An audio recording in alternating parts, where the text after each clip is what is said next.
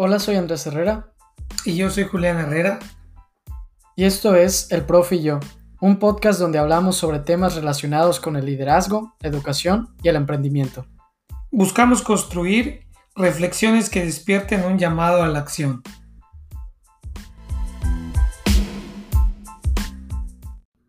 Hola a todos, bienvenidos al episodio 47 del Profe y yo. Hola Andrés. De Profe, ya estamos llegando a la recta final del año. 47 episodios de Andrés. Excelente. Qué, qué, felicidad. Y había un punto donde decíamos, oye, es que se van a acabar los temas, pero hay tantas cosas interesantes por las que hablar y cada vez que grabamos un nuevo episodio salen otros episodios. Entonces seguramente estamos muy emocionados para las nuevas ideas que va a deparar el profe yo en el futuro. ¿Te acuerdas cuando nos invitaron a hacer a estar como invitados en el podcast de alguien, sí. nos una de las preguntas que nos hicieron Sí, es, sí. ¿y no se les acaban los temas en el podcast del profe y yo? Y tienes toda la razón con lo que acabas de decir, o sea, siempre van a surgir temas, temas que tú puedas platicar, porque realmente la temática en el profe y yo es sumamente amplia. Yo creo que lo que hace o lo que marca diferencia con un tema aquí en el podcast del profe y yo, Andrés, es lo casual como lo llevamos, ¿no? El que no sea algo tan pedagógico, didáctico, sino que sea precisamente un tema pedagógico, didáctico, pero de manera casual. Exacto. Pero de manera casual, yo, ¿no? ¿Sabes cómo yo lo pongo? Es, te vamos a hacer el trabajo de que nosotros leemos el libro por ti y te damos las ideas de manera muy casual y muy didáctica, ¿no? Así Eh, es. y va mucho de hoy el episodio de, de esta semana que surge de, de este autor que se llama Ron Friedman. Rod Friedman tiene un libro muy interesante que se llama The Best Place to Work, el mejor lugar para trabajar, que es el arte y la ciencia de crear un, un espacio de trabajo extraordinario. ¿Por qué? Porque él dice que un, un, espacio de trabajo extraordinario tiene ciertas actividades que fomentan que se creen equipos extraordinarios o, eh, en el caso específico de este episodio, equipos exitosos. Y va también de la par que este año sacó un nuevo libro, Ron Friedman, que se llama Cómo encontrar la grandeza. ¿Okay? Y se llama Cómo encontrar la grandeza, cómo los mejores en el mundo llegan al éxito. Entonces, yo creo que hoy es interesante hablar sobre cinco actividades que hacen los equipos más exitosos. O sea, cinco actividades que ejecutan, cinco actividades que van realizando en, en, su labor sí. como empresa, ¿no? Correcto. Y no necesariamente como empresa, eh, sino general. también puede ser un equipo de trabajo, puede ser una institución, o etc. hasta la familia. Claro, o hasta en la familia.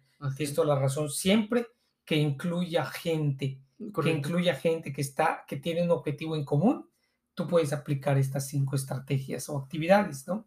Perfecto. Pues si quieres vamos empezando con estos puntos porque a mí el primero me encanta y, y Rob Friedman lo pone con una analogía de pick up the phone. Los equipos más exitosos son los que más levantan el teléfono. En el aspecto ya más, más específico de que los equipos que tienen más comunicación y se hacen más preguntas son los que tienen mayor éxito. Y esto va desde, desde la parte del trabajo y cuando vamos avanzando.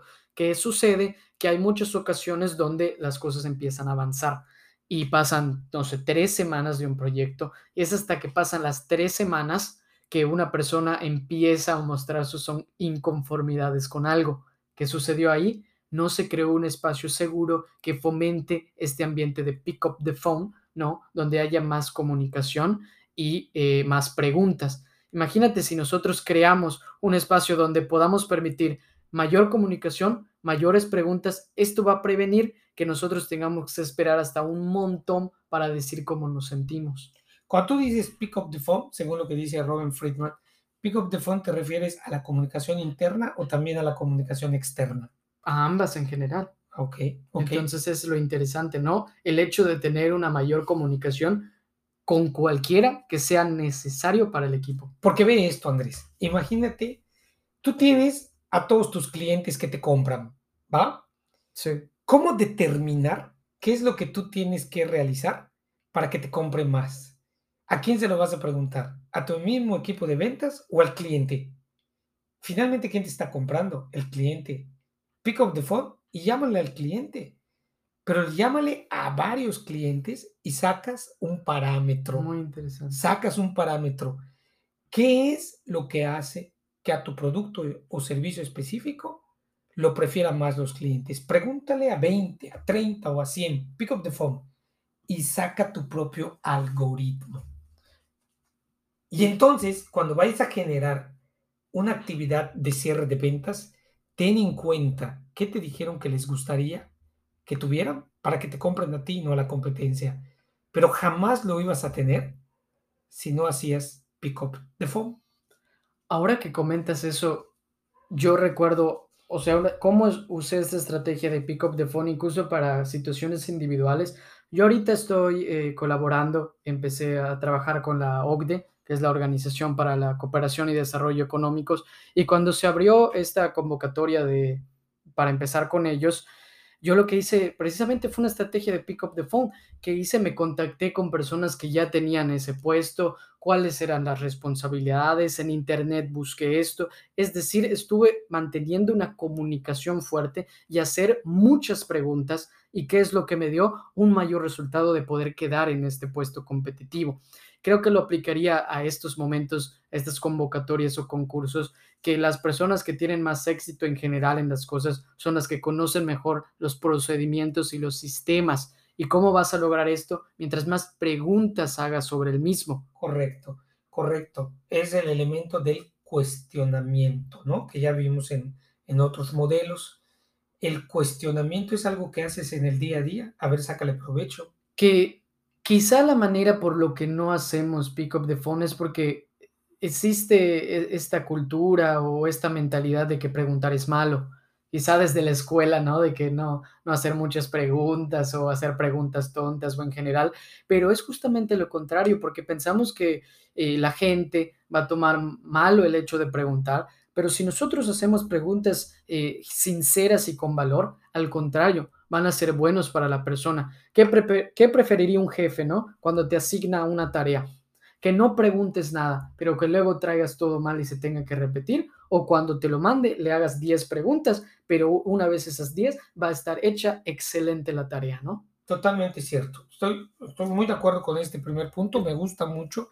Y a ver cuál sería el segundo punto, Andrés. Ahí y esto valdría la pena profundizar ya en un episodio del profe y yo, es hacer las reuniones de trabajo más estratégicas. Mira, no hace mucho tuve una, una reunión con un banco por, el crédito de un cliente y me dijo, ¿puedo en este momento? Porque en este momento no tengo audios.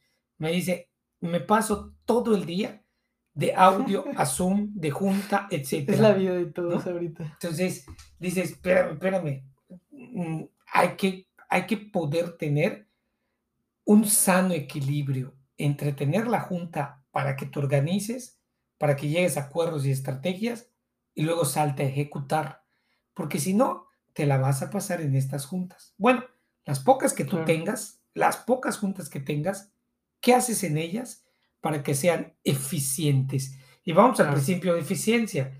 El principio de eficiencia es hacer más con menos. Entonces, con menos tiempo, logra una mejor junta. Estoy de acuerdo, estoy de acuerdo en esta parte. A mí me pasaba algo igual, digo, a mí me, sabes que me encanta estar en un montón de proyectos y, y, había partes donde estaba colaborando. Llegó una ocasión en este año que creo más de 10 proyectos eh, eh, en sincronía, ¿no? Estaba viendo más de 10 equipos, 10 proyectos y eso involucraba una cantidad inmensa de reuniones y pasaba lo que tú comentabas ahorita con esta persona de casi todo el día estar de reunión en reunión. ¿Qué es lo que hice después? Es que esto no está aumentando la productividad ni de los equipos, ni de mi, bienestar y salud que hablábamos en episodios anteriores. ¿Y qué es lo que hago ahorita? y un principio, Digo, hay juntas evidentemente que no puedes saltarte, pero yo tengo un principio ahorita de que la junta en la que esté tiene que ser realmente esencial, valorar el triple mi tiempo ahorita. ¿Y qué hago de esto? Es tener algunos aspectos y profundizamos en un episodio después, pero yo diría algo muy sencillo para, para iniciar y dar un tip en este aspecto, es tener muy claro el objetivo de la reunión. ¿Por qué te vas a reunir? Correcto. Segundo, tener preparado con antelación los puntos que tú vayas a decir o vayas a aportar en la reunión. Es decir, que las cosas o las decisiones no vayas a ir a todo el proceso de reflexión, sino que antes te hayas dado un poco de tiempo de decir, ah, pues voy a decir, si el objetivo es este, voy a decir esta idea. Y no tengas que esperar a llegar a la reunión para buscar un material o para pensar en una idea, sino que desde antes ya lo tengas. Y no mucho tiempo, o sea, imagínate que te des cinco minutos antes de que inicie la reunión o diez, donde tú estés pensando en qué voy a decir ahorita. Es que hasta hoy, hasta hoy, muchas empresas y muchos directivos de empresas siguen pensando que mientras más prolongada sea la junta, mejor. Y, ya vimos que no, o sea, realmente no va para allá, porque tú lo que te puedes hacer en 12 horas de junta, bien organizado con los puntos que acabas de decir, te la puedes aventar en la mitad de tiempo o mucho menos. Y como bien dijiste, vamos a tener otro episodio donde hablemos de los puntos para hacer reuniones exitosas. Pero hoy lo que estamos diciendo es que algo que hacen los equipos exitosos es tener juntas más eficientes. Así es, y, va desde principios, eh, yo te pongo un ejemplo muy claro, es más eficiente para un equipo exitoso, eh, pongámoslo en el aspecto de redes sociales, ¿no? Y estamos en un equipo de, de redes sociales que ve la cuestión del marketing de la empresa. Es mucho más eficiente que tengas una junta donde veas todos los contenidos de marketing al inicio del mes y que todo quede al inicio del mes, que estés haciendo una junta semanal para ver los posts de la semana. En vez de ver todos los posts cada semana, mejor ve todos los posts al inicio del mes, mucho más estratégico, menos junta y más eficiente. Claro, y lo, de, lo que puede seguir después es una estrategia de seguimiento. Así es. Pero una estrategia de seguimiento que no te lleve el tiempo de una junta, ¿no? Así es. Aquí ya pusimos tres aspectos que quizá abrirían el siguiente episodio de, bueno, no el siguiente, pero cuando hablemos de ello, que es el propósito, ¿no? Eh, el tener los puntos preparados y después el dar el seguimiento. Claramente hay otros elementos más que vamos a profundizar, pero para iniciar, tener juntas más estratégicas podrían empezar con este aspecto. Correcto. Entonces, vamos al tercer punto que hacen los equipos exitosos. Y el tercer punto que hacen los equipos exitosos es tener tiempos para hacer cosas que no tengan que ver con el trabajo. Fíjate nada más ese cliché, ese paradigma. ¿Cómo le voy a dejar a la gente que haga cosas que no tienen que, ver con el trabajo? ¿No? O sea, lo primero que piensas es tiempo, tiempo productivo. Sí. sí. Y ya en capítulos anteriores dijimos, Andrés. El ejemplo de Google. El ejemplo de Google, que muchas empresas están replicando de la hora donde tú vas a hacer todo menos cuestión de trabajo. Y hasta le pones un área, el área de aquí, el comedor o, este, o el lobby, etcétera, donde aquí va a estar la gente. Porque en ese momento que lo sacas, ¿sabes cómo le llaman algunos administradores? La ceguera de taller. Mm. Cuando lo sacas de la ceguera de taller, la gente empieza a pensar, a adaptarse, a relacionarse, a crear cosas diferentes. ¿Cómo necesitamos hoy en las empresas tener este tercer punto? El momento en el que se haga algo que no tenga que ver con el trabajo.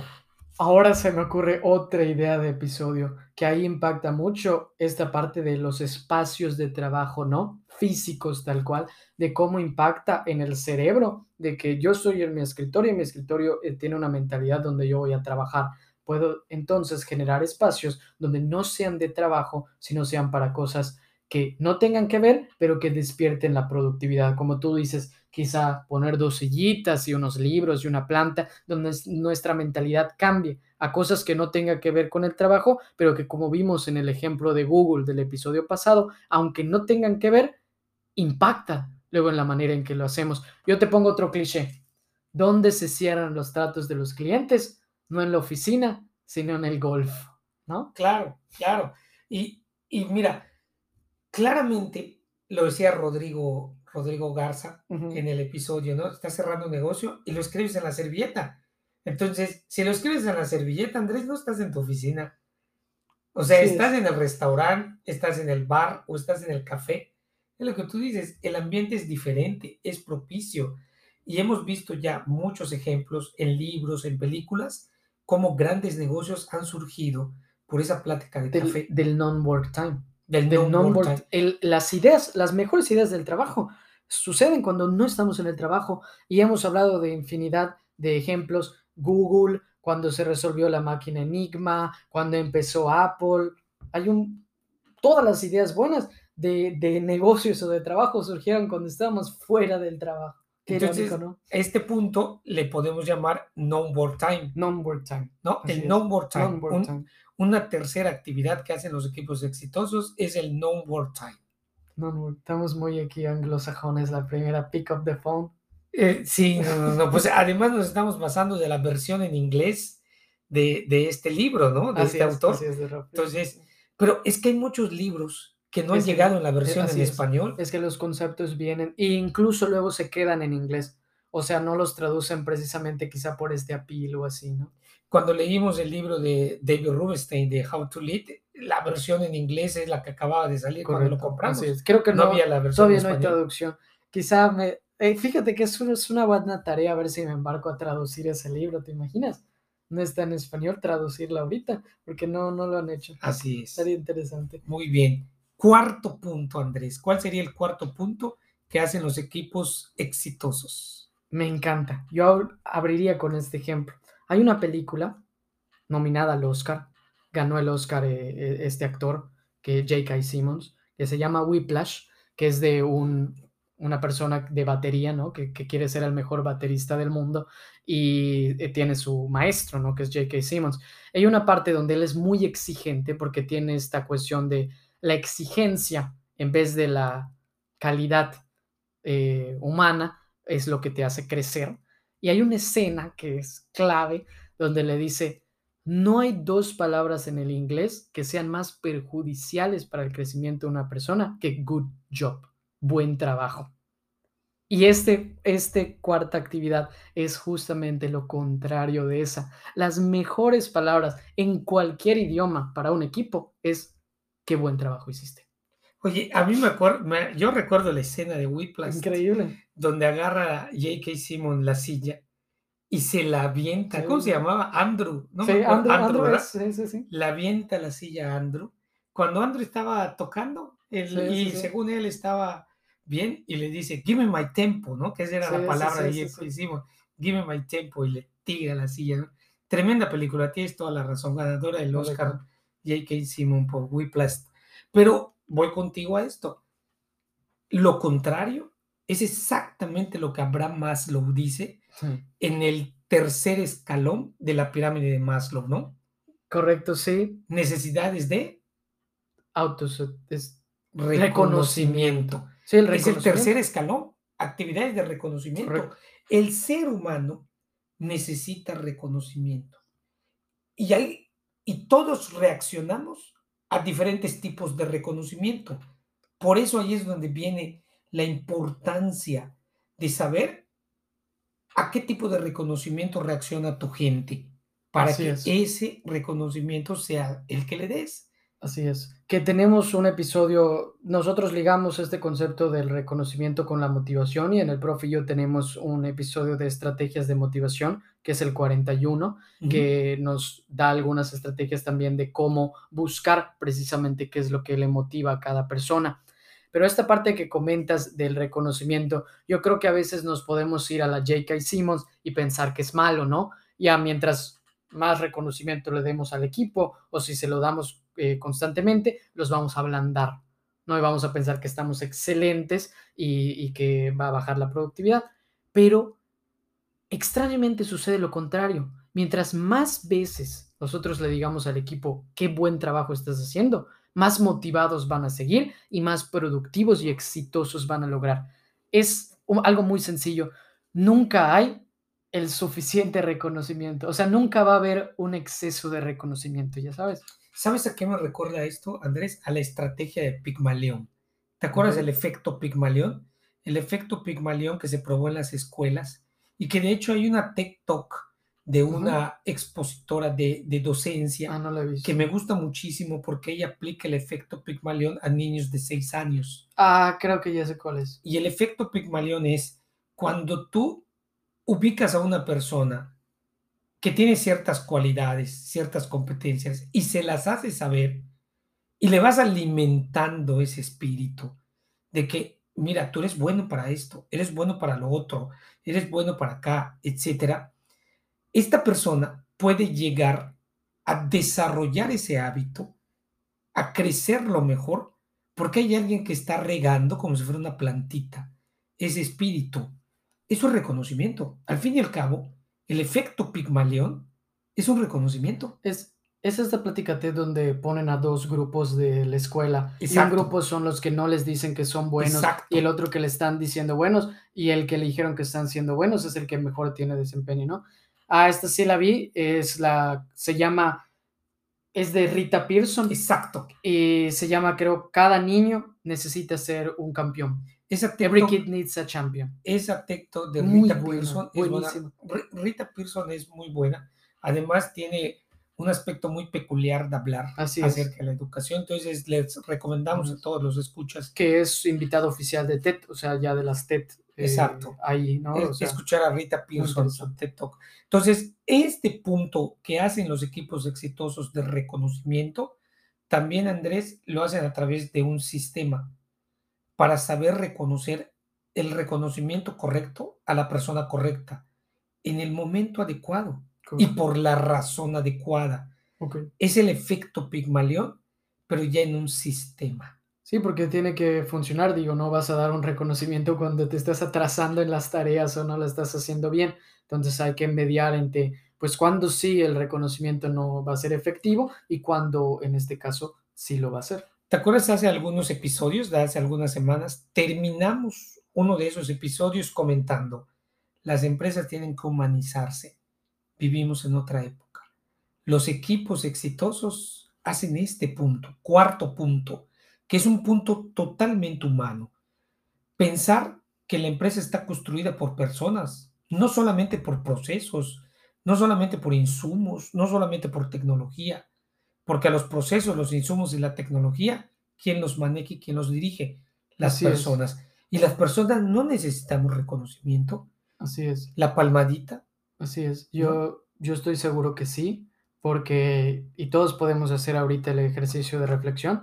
Muchas veces queremos dar el, el doble en nuestro trabajo, en el doble en una tarea, cuando sabemos que, que están reconociendo lo que estamos haciendo. A mí siempre me motiva, ¿no? Con mensajitos tan sencillos como, oye Andrés, qué buen trabajo hiciste hoy. Oye, qué bien hiciste esta actividad. Te motiva que la siguiente la hagas el triple de mejor, ¿no? Porque eh, quieres seguir teniendo ese reconocimiento. Y ahorita esta parte que, que tú comentaste de la humanidad en las personas, que platicamos mucho en el profe y yo sobre ello, abre el, el último y quinto punto sobre los equipos exitosos, que esta humanidad debe desencadenar el ser personas más auténticas dentro de los equipos. ¿No? Esta parte de la autenticidad que va a funcionar mientras mejor nos vayamos a conocer. ser auténticos en el trabajo. ¿Cómo lo ves? Pues mira, es, es algo que si tú lo vas uniendo con la innovación y la creatividad, al final, ¿qué te va dando? Un know-how. O sea, hacer las cosas de manera diferente, porque hacer las cosas diferente te da autenticidad. Yo siempre pongo el ejemplo cuando hablamos de autenticidad, Andrés, en las empresas, de esta empresa de, de, de helados, que no hay ninguna otra que te haga esto, que pases al drive-thru o que vayas directo a la ventanilla a pedir tu helado y te pongan de cabeza tu helado, ¿no? No lo hace ningún otro. Solo lo hacen ellos. Eso es autenticidad. O por ejemplo, cuando entras a un lugar y te llaman por tu nombre, ¿cómo se han aprendido tu nombre? O juegan demasiado sudoki, o tienen una metodología late, como hace Starbucks, pero se han aprendido el nombre de todos los clientes. Los hace auténticos. Identifican, estos equipos exitosos identifican algo, lo empiezan a aplicar pero ese algo que identificaron los diferencia de los demás, les da autenticidad. Y así podemos nombrar a muchos, Andrés. Y cuando tú integras ese punto de autenticidad a tu identidad corporativa, ¡pa! Ya pegaste. Posicionamiento directo a la mentalidad de tus clientes. Pero ¿sabes qué es lo mejor? Y creo que tenemos un episodio así en el profe y yo, del endomarketing. El posicionamiento va a estar primero, como diría Richard Bryson, de Virgin, en tus empleados.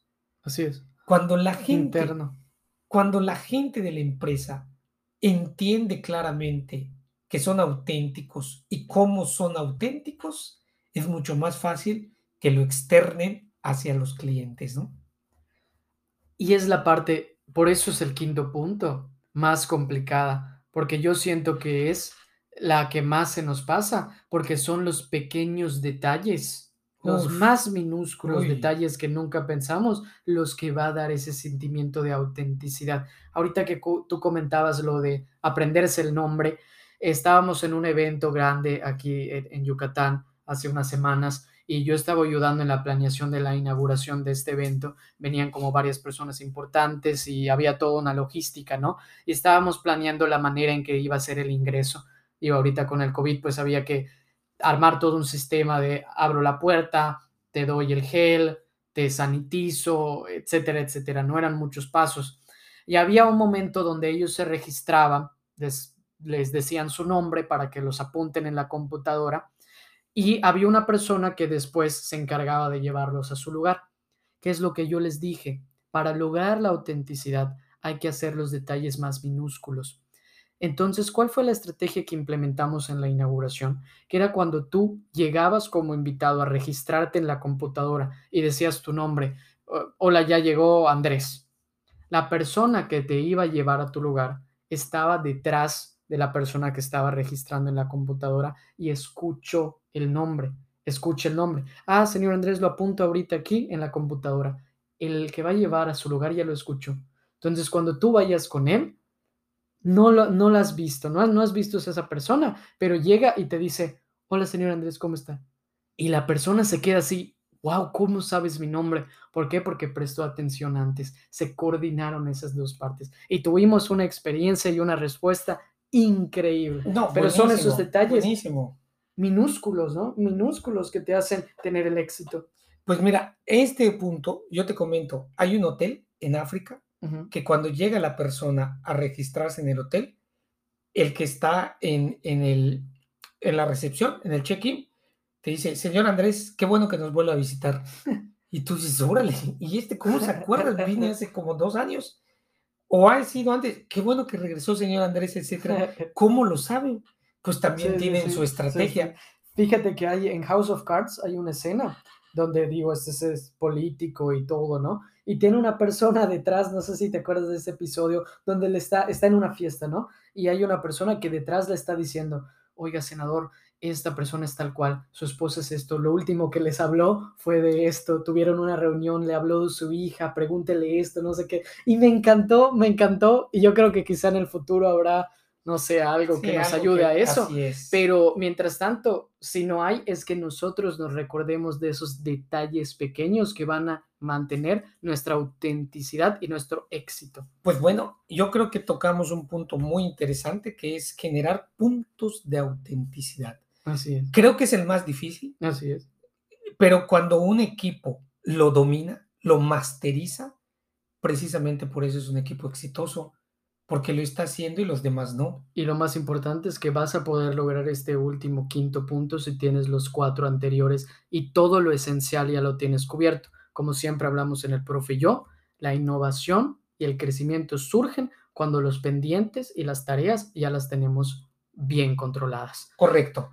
Eh, pudieran haber muchos puntos más para ser exitosos a los equipos, pero creo que estos cinco, estos cinco son peculiares, ¿no? Si salen del status quo. Muy interesantes porque creo que son un poco innovadores y disruptivos y hablamos hoy de muchas estrategias buenas, desde empezar con pick up the phone, ser estratégicos en las juntas, el non-work time, el dar el reconocimiento y el ser auténticos en el trabajo. Yo creo que esto es una introducción muy interesante si quieren tener equipos mucho más exitosos. Y creo que cerramos con esta nota el día de hoy en el profe y yo. Vamos a seguir hablando de estos que ya se viene el último mes de episodios en diciembre Y como siempre, gracias, profe, por estar con nosotros y compartir. A ti, Andrés. Y a todos los escuchos por también estar presentes y nos vemos hasta la próxima. Hasta la próxima.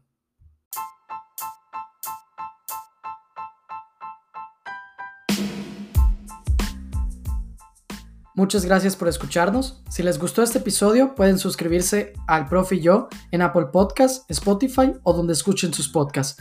Si quieren mandarnos un saludo, hacer una review o sugerir algún tema para platicar en próximos episodios, pueden mandar un mensaje y seguirnos en las páginas de Instagram y Facebook como el Profe y yo. Soy Andrés Herrera. Y yo soy Julián Herrera. Y nos vemos hasta la próxima.